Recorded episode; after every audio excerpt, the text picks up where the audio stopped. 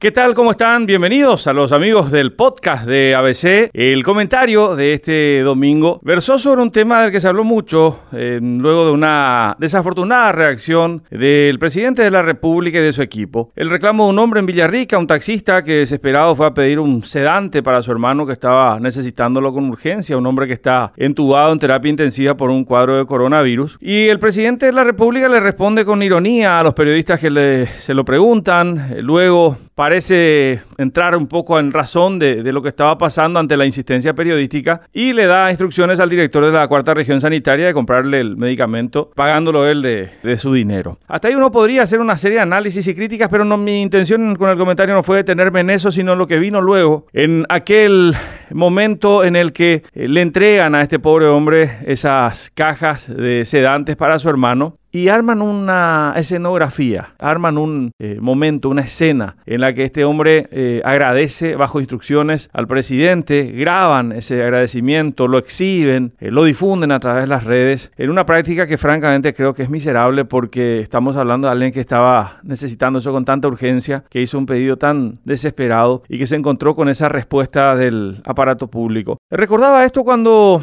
pasaban las imágenes en el noticiero y lo veíamos en las redes sociales. Y me acordaba también en un episodio que me tocó vivir, así como nos tocó vivir seguramente a muchísimos de nosotros, muestras de desinteresada solidaridad y generosidad, cuando 25 años atrás, difundiendo un pedido de ayuda, uno de los tantos pedidos de ayuda que llegan a las salas de redacción para un joven que necesitaba eh, de colaboración para afrontar un tratamiento, para volver a caminar, recibimos muchas llamadas y una de ellas eh, muy especial porque fue la de una persona clara y plenamente identificada que dijo que se haría cargo de todo el tratamiento hasta hoy, eh, hasta, hasta el momento de caminar, ¿verdad? Hasta el momento en el que este joven volviese a caminar. Me pareció tan, tan noble el gesto, tan, tan bueno, tan solidario, que le propuse a esta persona, que estaba identificada, eh, grabarle una entrevista para difundir esa acción. Y la respuesta fue muy sencilla. Gracias, te agradezco, no me interesa, pero pueden decir que apareció una persona NN que se va a hacer cargo del tratamiento para que otras personas no se preocupen por esto. Así lo hicimos y esa fue una lección, una lección de lo que es la verdadera solidaridad, de lo que es la ayuda y también de las prácticas tan nefastas y funestas que históricamente soportamos en el país, como esto, darle una ayuda a un prójimo, exhibirlos, ponerlo, generar la sensación de que se está haciendo una concesión, se está haciendo eh, un, un, regalo, cuando que en realidad es la obligación de toda autoridad responder ante el reclamo de alguien y sobre todo a alguien que lo necesita y mucho. Creo que eh, ese tipo de imágenes nos llevan solamente a las prácticas clientelísticas, eh, prebendarias e históricas que lastimosamente seguimos teniendo en el país. Por eso creo que la verdadera solidaridad es siempre discreta y muy respetuosa de la gente. Caso contrario, se convierte en propaganda y en este caso en una miserable práctica de exposición del ser humano.